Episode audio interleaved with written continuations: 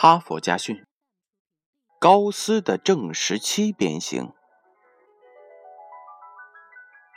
一七九六年的一天，德国哥廷根大学一个很有数学天赋的十九岁青年，吃完晚饭，开始做导师单独布置给他的每天例行的三道数学题。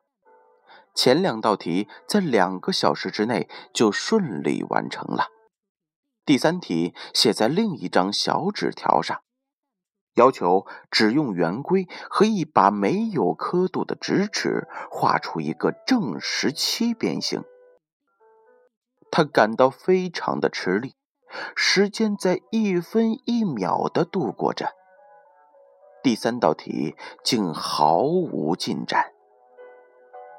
这位年轻人绞尽脑汁，但他发现自己学过的所有数学知识似乎对解开这道题没有任何的帮助。困难反而激励了他的斗志，他一定要把这道题给做出来。他拿起了圆规和直尺，一边思索着，一边在纸上画着。尝试着用一些常规或者是非常规的一些思想去寻求答案。当窗口露出曙光时，年轻人长舒了一口气。他终于完成了这道难题。见到导师时，年轻人有着内疚和自责。他对导师说：“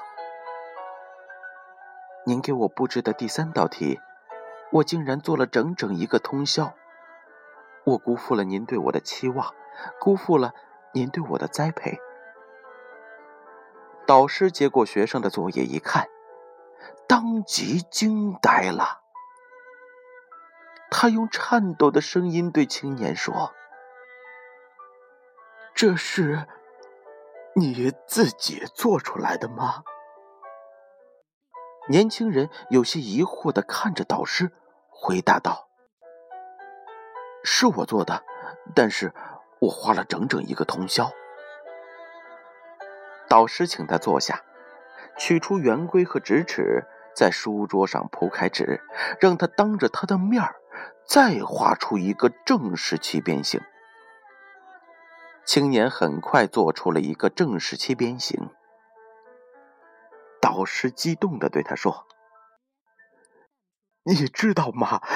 你解开了一桩两千多年历史的数学悬案呐！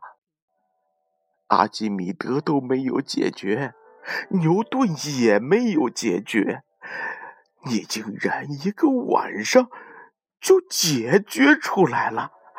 你是个真正的天才！